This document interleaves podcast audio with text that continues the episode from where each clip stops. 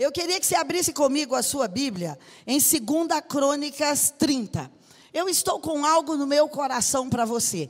E é, eu sou uma pessoa meio estranha mesmo, bem diferente do JB às vezes. E às vezes bem parecida, mas bem diferente. Porque tem palavras que ficam tipo cozinhando dentro de mim e que eu sei que elas são para certas pessoas ou para certos campos. Tem dias que eu saio daqui e falo, Dita, eu tenho uma palavra para a sua igreja aí em São Paulo e eu vou aí. Então eu geralmente me convido para ir, como eu fiz hoje. Então eu não tenho dúvida que eu tenho esta palavra do Pai para você nesta manhã. E essa palavra é sobre uma tribo que se chama Efraim. Os judeus já comemoram a tribo de Efraim, já tem como uma tribo guia no mês de setembro. E olha o que diz aí sobre essa tribo em 2 Crônicas 30. Fala sobre esse dia, esse dia de festa, de Páscoa ou de ceia. Diz assim: depois disto, que foi depois que o rei tinha vencido guerras e tinha restaurado o templo, depois disso, Ezequias enviou mensageiros para todo Israel e Judá. A Páscoa, ou seja, a ceia, estava interrompida porque eles não estavam servindo a Deus. Então ele escreveu cartas para quem? Para Efraim e para Manassés, para que viessem. Então ele mandou uma intimação oficial, porque naquela época, quando se escrevia cartas, aquilo era um documento oficial. Ele falou: Efraim e Manassés não vão poder faltar na ceia do Senhor que eu vou estabelecer. E eu acredito que Deus te enviou uma carta. Se você está aqui online ou se você está aqui fisicamente aqui nesse lugar geográfico, é porque você recebeu uma carta, um convite. Talvez você fale, não, eu só tive uma vontade ou uma intenção, ou eu só vim por causa de um ato religioso. Não interessa, mas existe uma instrução espiritual aí por trás de você. Você não está aqui numa manhã qualquer. Você está aqui porque você recebeu uma intimação de Deus para isso. E a intimação de Deus, você vai olhando aí comigo, que eu não vou ler tudo, era para que eles viessem à casa do Senhor para celebrar a Páscoa do Senhor.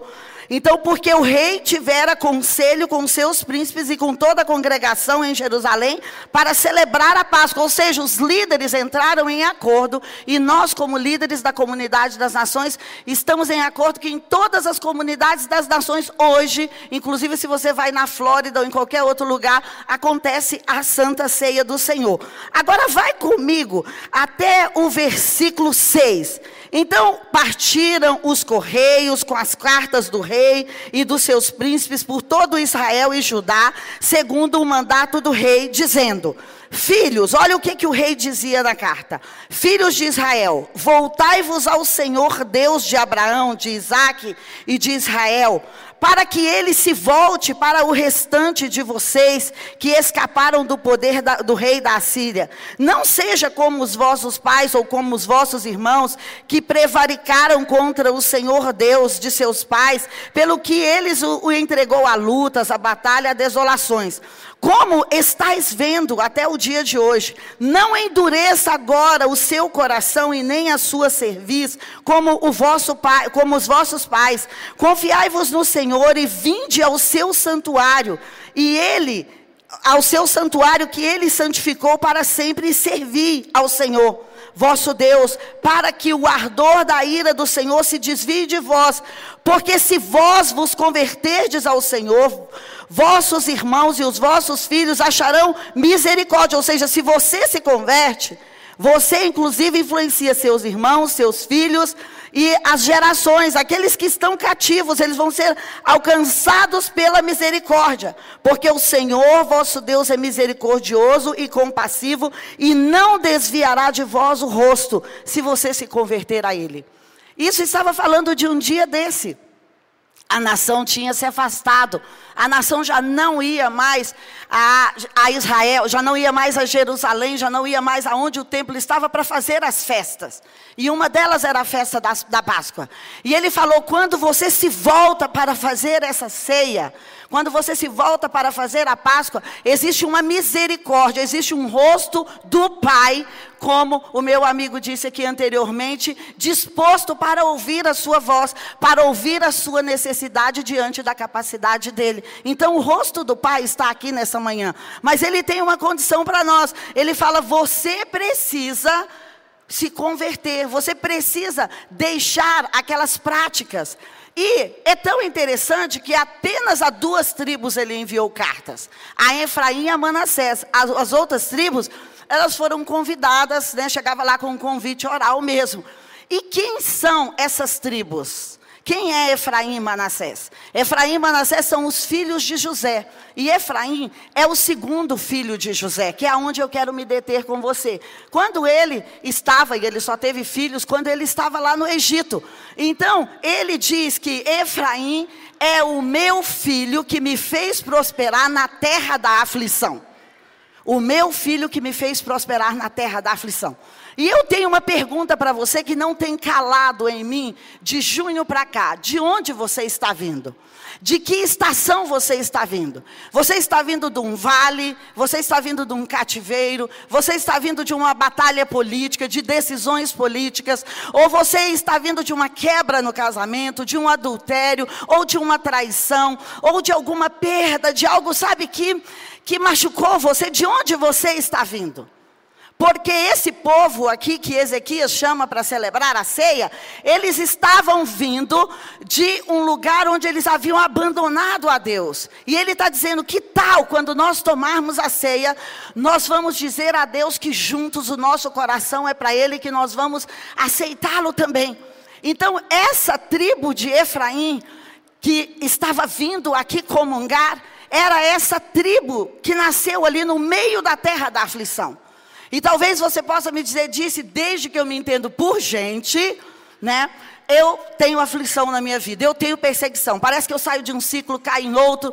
E José estava falando isso. José estava falando, eu estou numa terra de muita aflição, porque você lembra, José foi vendido, depois José foi tido ali como, como aquele que iria adulterar com a esposa do, do Potifar, depois José foi preso, e depois José, num piscar de olhos, como JB diz, ele se assentou aqui do trono. E quando ele se assenta no trono, ele teve que encarar os irmãos traidores dele que é uma outra história linda e que você pode ler. Mas nesse interim nascem dois filhos. E é tão interessante o que a Bíblia faz com Efraim. Eu não sei se você é o primogênito, se você é o segundo, o terceiro. Mas quando Jacó vai abençoar, porque os avós, os pais abençoavam os filhos, Jacó troca a mão, Manassés é o primogênito, mas ele põe a sua mão direita sobre Efraim. E sabe o que ele diz sobre Efraim, que é o que eu quero dizer para você hoje? Que você pode não lembrar de nada hoje, mas só lembra dessa frase: Efraim é aquele que muda o rumo das guerras. Efraim é aquele que muda o rumo das guerras. Você pode ter vindo aqui com uma guerra, com uma Jericó, com um Golias, e as pessoas estão dizendo você vai falir, porque olha, não tem chances humanas. Pois é, você veio aqui para receber a mão direita do Todo-Poderoso sobre a sua cabeça e para mudar o rumo desta guerra. O rumo desta guerra, Deus vai te ungir nessa manhã para isso. Sabe por que é isso que você vai ver estudando toda a tribo de, de, de Efraim. A tribo de Efraim, já já eu vou te contar uma história, é a tribo de Josué. Josué veio da tribo de Efraim. Josué é de lá. Mas sabe, Efraim passa por toda a Bíblia batalhando como guerreiro. A Bíblia diz que eles eram guerreiros prósperos. Que quando Davi foi tomar Hebron, tinha 200 mil. Então, se você se sente um guerreiro ou uma guerreira, você está na tribo certa. Aí você fala: Não, eu não me sinto, mas eu vivo cheio de guerras ao redor. Então você é ainda que não se sinta. Sabe por quê? Porque Deus te posicionou aonde Ele precisa de você. Você está posicionado aí. Se Deus não te quisesse no lugar que você está, Ele já tinha te tirado. Muitas vezes nós somos, inclusive, estúpidos ao dizer assim: ah, meu pecado me posicionou aqui. É verdade, o pecado leva a gente para certos lugares. Mas Deus pode nos arrancar desses lugares quando nós nos convertemos. Então, deixa eu te dizer: tenha esse lugar que você está tendo financeiramente, tenha esse casamento, tenha os filhos que você tem, tenha o negócio que você tem, a política, a economia que você tem como um lugar santo que Deus te colocou. E hoje Ele está falando para nós sobre isso aqui. Olha só. Você é alguém da tribo de Efraim e tem uma guerra que já estourou ou está para estourar perto de você. Mas eu te coloquei aí para mudar o rumo dessa guerra. E eu vou transformar, inclusive, o seu erro em um acerto. Porque talvez o inimigo pense, eu vou entrar por aqui e aqui eu vou destruir você. Não, deixa eu te dizer, isso pode ser uma arapuca de Deus para o inimigo. O inimigo está pensando que está destruindo você, mas eu já vou te mostrar que isso pode reverter ao seu favor. E então eles habitavam na região de Siquém. Débora e Samuel também são da tribo de Efraim. Você lembra de Débora? Ela vai lá e ela fala: Olha, rei, se você não lutar, eu vou lutar e eu vou levar o nome da guerra. Você lembra de Samuel que chega para Eli, que chega para tantas pessoas e fala: conserta a sua casa. Samuel, depois que o povo havia se afastado, Samuel é um profeta, é alguém que trabalha na casa de Deus, mas ele ajunta toda a nação para voltar para adorar em Israel. Olha quanta responsabilidade Samuel, Débora, Josué, Efraim está sobre a sua vida. Então eles habitavam nas, nas cidades de Siquém, e elas são uma das seis cidades de refúgio lá em Israel. É aonde os ossos de José foram enterrados, depois de Josué também. E o slogan dessa tribo era: aqueles que mudam o rumo da guerra. Diga para o seu irmão: hoje você tem um slogan sobre a sua vida. Hoje você tem uma máxima sobre a sua vida. Você vai mudar os rumos da guerra após essa ceia. Essa é a ceia do Pai. O Pai veio aqui dizer para você, filho, eu vou te dar esse favor de mudar o rumo das guerras. Eu vou te dar esse favor de mudar o rumo das guerras. E é tão incrível porque lá no Salmo 60 e no Salmo 118 diz assim: Deus falando sobre essa tribo e diz assim: eles são aqueles que defendem a minha cabeça.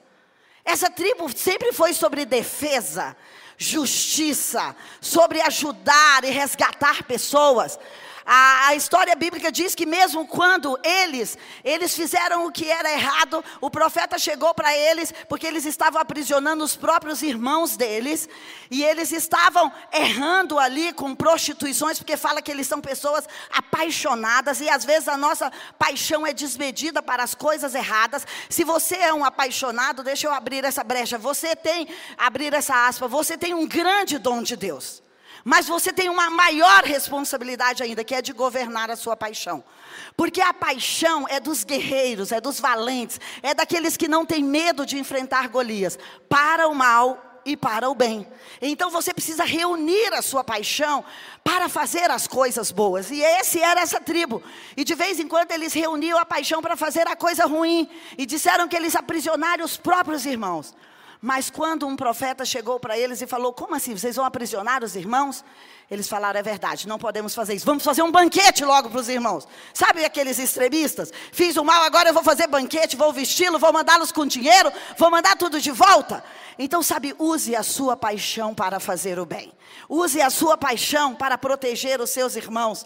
Efraim também, quando ele se desviava, chamavam ele de jumento selvagem, por causa da paixão de uma pomba, de uma pomba tola. Por quê? Porque jumento selvagem é aquele que tipo assim, eu não quero nem saber aonde vai dar isso, mas eu vou ficar com essa mulher. Eu não quero nem saber onde vai dar isso, mas eu vou ter essa licitação. Eu não quero saber nem onde vai dar isso, mas eu vou assistir esse canal aqui que não deveria. Sabe quando não controlamos os nossos desejos? Então todos nós temos esses jumentos dentro de nós e que nós precisamos adestrar esses jumentos, de não deixar que as nossas tentações. Esses dias eu ouvi uma coisa tão incrível sobre tentação de um, de um judeu que eu falei, uau, aquilo foi uma grande lição para mim. A Bíblia fala: tende por alegria, passardes por várias tentações. Mas eu nunca tinha entendido esse texto assim, poxa, estou sendo tentado, é um momento super difícil, eu vou ter alegria. Tentação de gritar, tentação de falar mal, tentação. Tentação não é só sobre sexo, dinheiro e drogas. Não é só sobre isso. É sobre você deixar os seus desejos saírem para fora. Então, é um judeu me falou sobre isso. Falou, disse, a tentação é exatamente o ápice, onde você tem uma torcida do inimigo e uma torcida de Deus. Ali Deus está querendo te aprovar e ali o inimigo está querendo te derrotar. Então, quando você fala, opa, mesmo sem força, vou fechar os olhos para isso, com muita vontade de fazer isso, de me dobrar a isso, é, eu vou fechar os olhos e você dá um passo para o lado de cá, um exército do sobrenatural vem a seu favor. Então, a tentação é um ponto de mudança. Então não, não fica assim, Senhor, é, é, me tira de todas as tentações. Não, é, tem umas que você vai ter que fugir, como José, e é uma história para o Pedro depois falar para você. Mas quando você estiver diante disso, isso vai ser um ponto de inflexão na sua vida. Você pode se desviar ou se render. Então Deus usa até o que o inimigo manda contra você, sabia? O que, que o inimigo mandou contra você esse final de semana? Você está aqui para receber a revelação de Deus de como usar isso a seu favor. Pega isso aí agora, essa pedra que ele ele jogou, ou então essa matéria que saiu, esse comentário, esse, sei lá, essa pessoa que escarneceu de você, que riu na sua cara, essa traição, e diga: Eu estou aqui no lugar para trazer uma pedra que vai virar um altar, e Deus vai me ensinar como lidar com isso. Se o inimigo me lançou pedras, eu vou fazer altares. Se ele me lançou pedras, eu vou fazer altares. E é incrível, Zacarias diz assim: Judá é o arco e Efraim a flecha. Você já pensou? Você está nessa estação de ser uma flecha. E a flecha vai para causar um impacto. A flecha vai para delimitar um território. A flecha vai para dizer quem é dono daquele lugar. E então, pense em você como uma flecha. Não pense em você apenas como um flecheiro enviando flechas, mas pensa que Deus está enviando você para delimitar territórios no Brasil. Deus está enviando você para o monte da economia, da política, para o monte da religião, para o monte da arte, do entretenimento, para delimitar território. Ele está falando: fique ali como uma flecha escrita assim: aqui pertence ao Senhor Jesus. Fique ali como uma flecha, para dizer que esse distrito, que essa secretaria, que esse ministério, para dizer que esta família pertence ao Senhor. Então você já se pensou em ser uma flecha? É isso que ele diz. E sabe a última nota sobre Efraim no Velho Testamento, está em Zacarias também, que diz assim: ele é um homem poderoso e que traz a sua paixão para o Senhor, que se regozija no Senhor, que é apaixonado por Deus. Agora tem uma escritura, que é uma escritura que fala do dia de hoje, que é essa que nós lemos, que está lá em 2 Crônica. Ezequias convida o povo para a Páscoa. E hoje você recebeu esse convite do Senhor para estar aqui nessa Páscoa. Você recebeu esse convite do Senhor para passar por cima de algumas coisas. Porque sabe o que significa a Páscoa ou a ceia? Por que nós falamos de Páscoa e de ceia ao mesmo tempo? Porque a primeira vez que a ceia foi realizada foi no Egito, nesse cenário onde Manassés e Efraim nasceram e aonde José estava.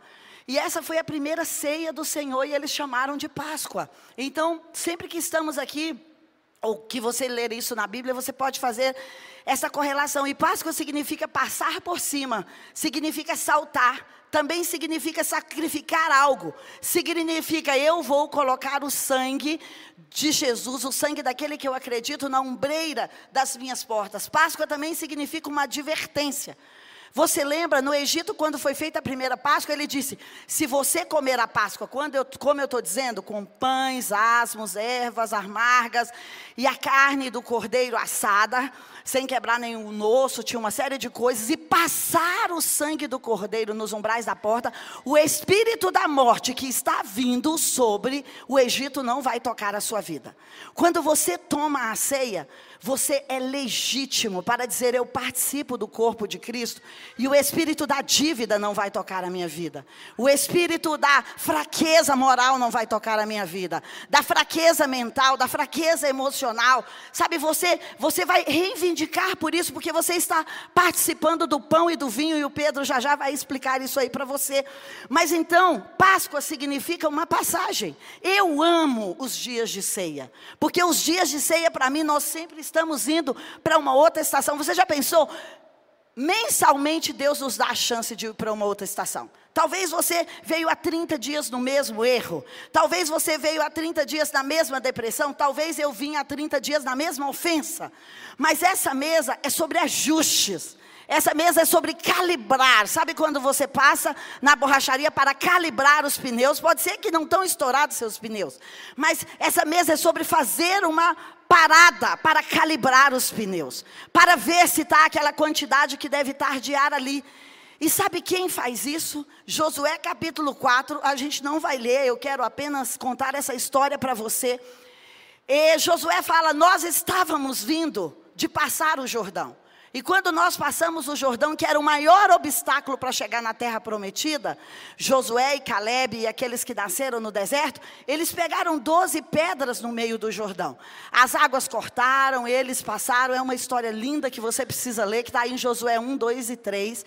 E em Josué 4, quando eles passam o Jordão, Deus diz para eles o seguinte: vocês vão ficar acampados, que é o que eu quero falar para você hoje. Nós estamos aqui acampados. Vocês vão ficar acampados num lugar que chama Gilgal. E Gilgal significa rolar para fora tudo que não me pertence.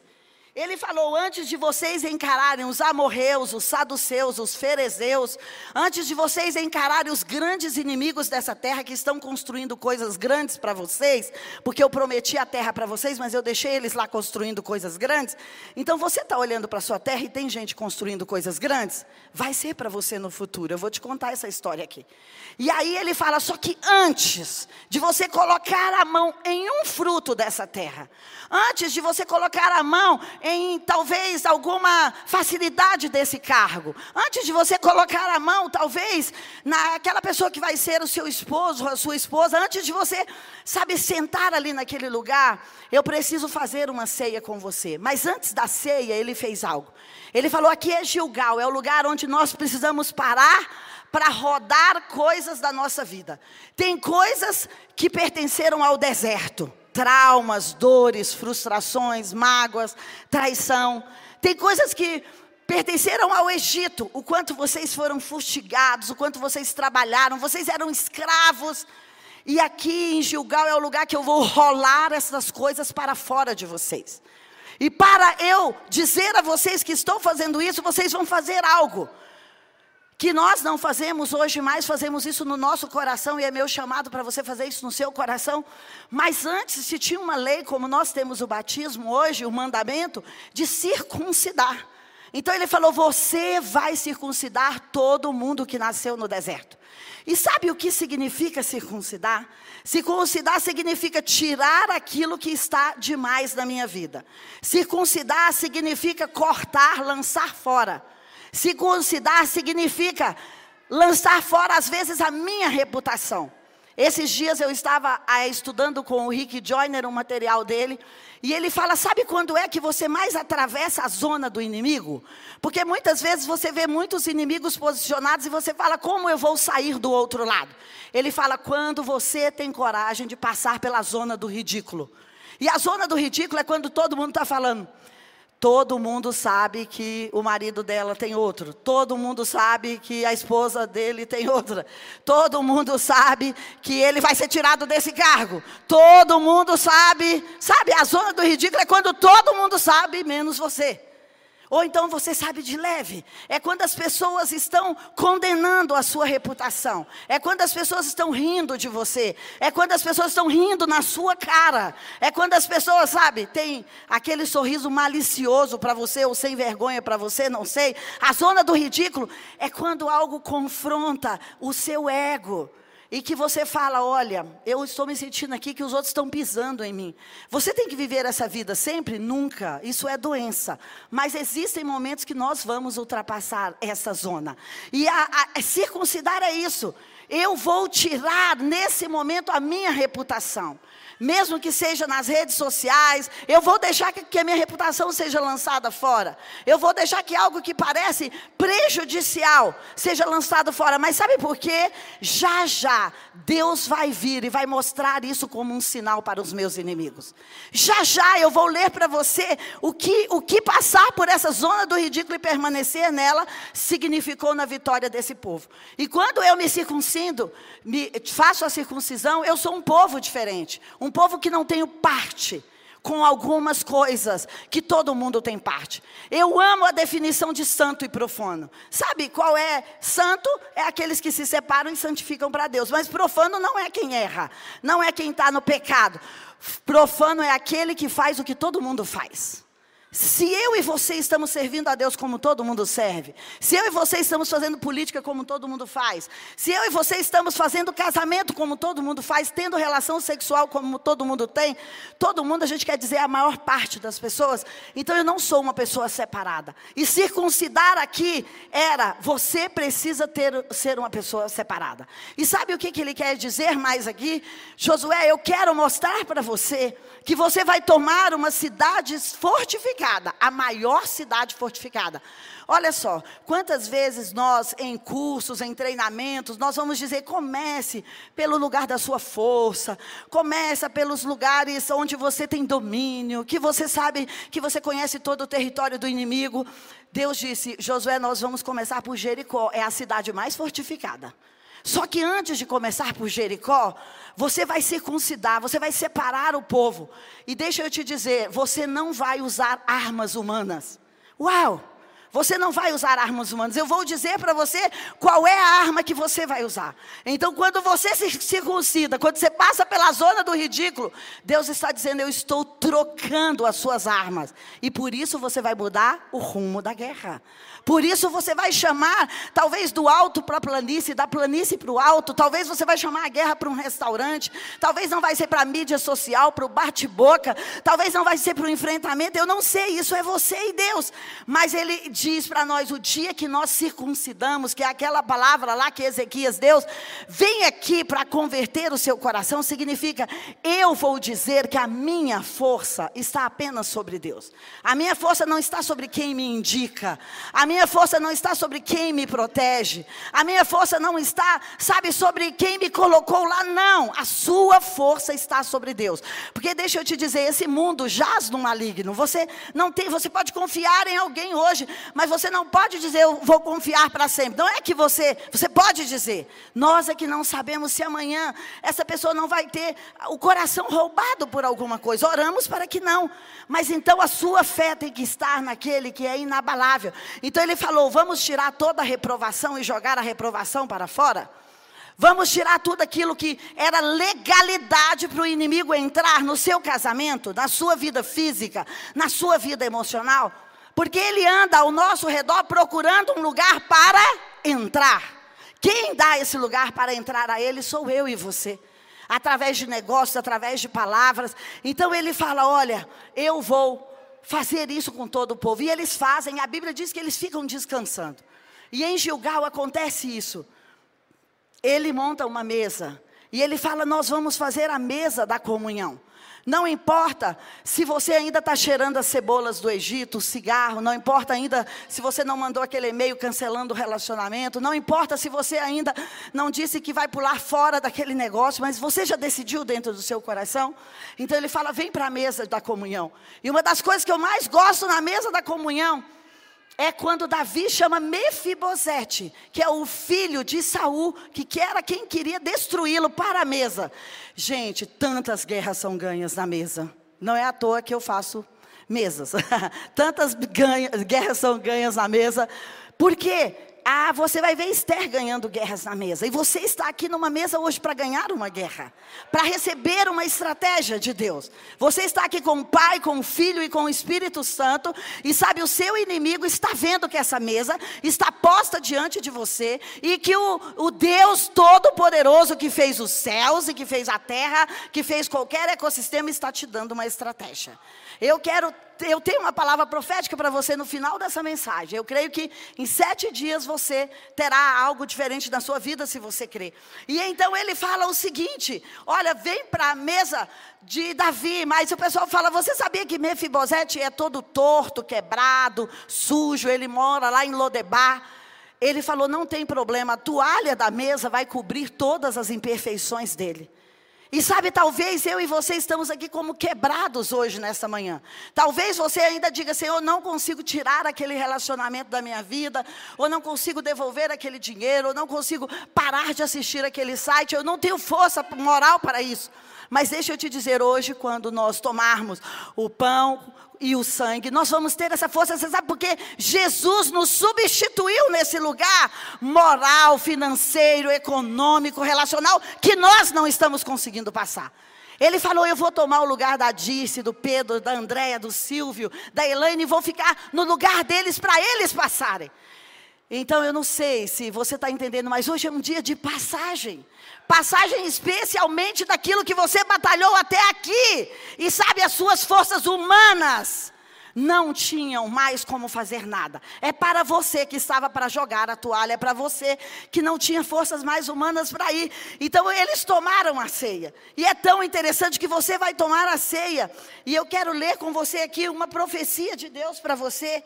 Está lá em Josué, Josué, capítulo 5. Olha, marca isso na sua Bíblia para nós terminarmos aqui. Nós já estamos fechando. Josué 5.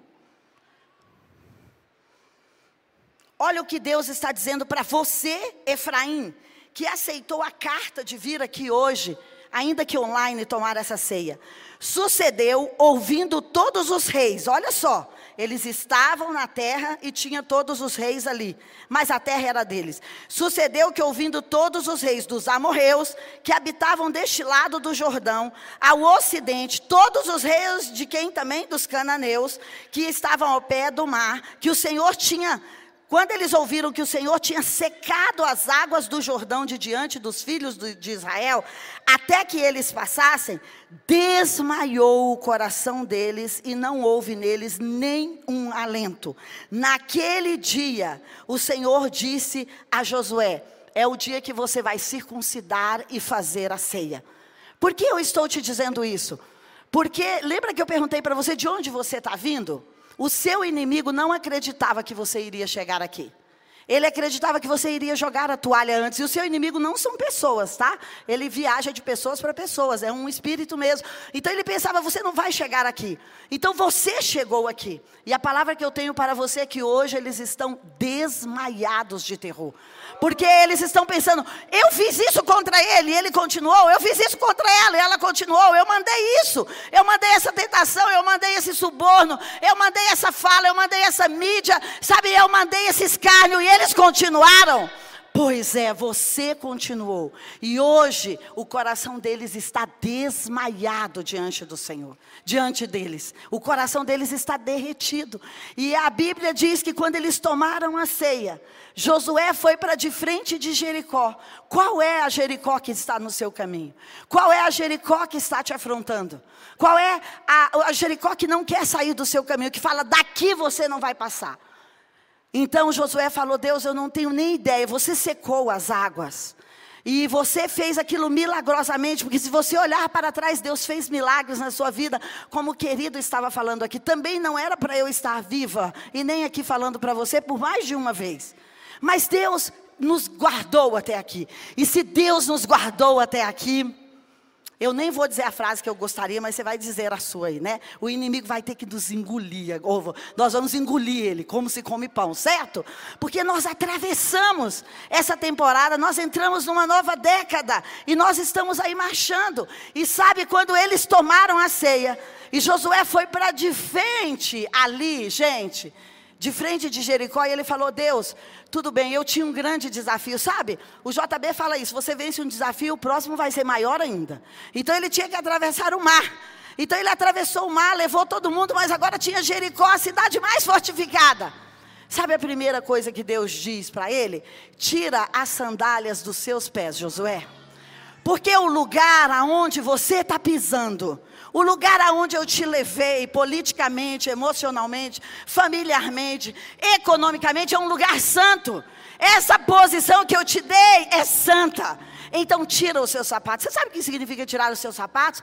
Não tenha nenhum apoio que não seja o apoio de Deus. Não tenha nenhuma cobertura que não seja a cobertura de Deus. Não tem nenhuma estratégia que não seja uma estratégia de Deus. Sabe por quê? Humanamente Jericó vai nos resistir, mas espiritualmente não. Sabe como que Josué vence a cidade mais fortificada daquela região? Andando ao redor dela, tocando trombetas com uma equipe de louvor e gritando. Você acha que é possível isso no mundo antigo? Que era um mundo sanguinário e violento? Talvez hoje no mundo quântico está um pouquinho mais fácil para quem gosta de física quântica. Mas antigamente não. Você sabe por quê? Porque Deus exponencializou o som. Deus fez ali uma frequência quântica para aquele som, para que ele pudesse quebrar a estrutura daqueles muros de Jericó. Então, o lugar que você está hoje é um lugar santo. A posição que você está hoje é uma posição santa. E quando você tomar essa ceia, você não vai receber uma estratégia de guerra humana. Você vai receber uma estratégia de guerra espiritual. Que vai ser diferente para mim, vai ser diferente para você. Talvez ele vá dizer: levante às três da manhã. Talvez ele vá dizer: olha, Efraim tinha algumas pessoas que eram inimigas, ele fez um banquete. Davi tinha inimigos, ele fez um banquete. Talvez, como Esté, você vai ter que chamar o rei e vai ter que chamar a Amã no jantar. Que depois você pode ver essa história ou perguntar para nós aqui e denunciar ali na mesa de um jantar e dizer: sabe o que, rei, o seu assessor número um, que o seu secretário número um, o que o seu ministro quer fazer é isso. Talvez Deus vá te dar essa direção. Eu não sei qual direção Deus vai te dar. Mas eu sei que hoje você está aqui para uma coisa: mudar o rumo da guerra. Hoje você vai tomar essa ceia para mudar o rumo da guerra. E eu queria que você ficasse em pé. E antes que o Pedro e a Andréia e o Enéas e a Thay conduzisse a ceia, eu queria apenas dizer algo para você que eu escrevi aqui que ficou no meu coração para você durante durante o culto. Sabe? Às vezes o inimigo acredita mais em nós do que nós nele, porque ele sabe o que Deus está fazendo. E sabe, Josué foi ter essas estratégias como Efraim teve na guerra. E essa guerra que você está vivendo hoje, ela não é uma guerra humana, ela é uma guerra espiritual. Então, sabe o que eu penso? Que você não vai vencer com palavras e armas humanas. Sabe o que eu penso? Que cada uma dessas pedras que você levou no caminho, você vai fazer um altar delas hoje aqui em adoração ao Senhor. Cada uma dessas dores que você trouxe até aqui, hoje você vai dizer: Eu vou parar de ficar prostrado diante da dor, diante do fracasso, diante do medo, diante do horror. Você vai fazer tudo isso, sabe para quê? Como um altar. Você vai dizer: Pai, as pedras que lançaram sobre mim, eu vou entregar aqui hoje a Ti, e também as coroas, as conquistas, aquilo, Senhor os sapatos sobre os quais eu estava, as estruturas sobre as quais eu estava política e econômica, eu vou entregar aqui. Sabe, Deus está chamando você para ser mais legítimo espiritualmente do que humanamente. Ser mais legítimo espiritualmente do que humanamente. Honrar mais a sua espiritualidade do que as guerras que estão aqui nesta terra. Sabe por quê? Os gigantes estão construindo coisas gigantes. E elas vão ser para você. E a estratégia que você vai chegar lá não é com a estratégia deles. Sabe por quê? Satanás não pode expulsar Satanás. Então você não pode entrar na guerra deles. Sabe, você vai ficar como Josué do lado de fora do muro, esperando a direção de Deus, esperando a hora de fazer um jantar, esperando a hora de propor um acordo, esperando a hora de falar para o rei quem é Amã, esperando a hora de que o rei vai te chamar para ser um José. Sabe, você veio aqui nessa ceia. Você não veio aqui porque você quis. Eu estou certa disso, nem eu.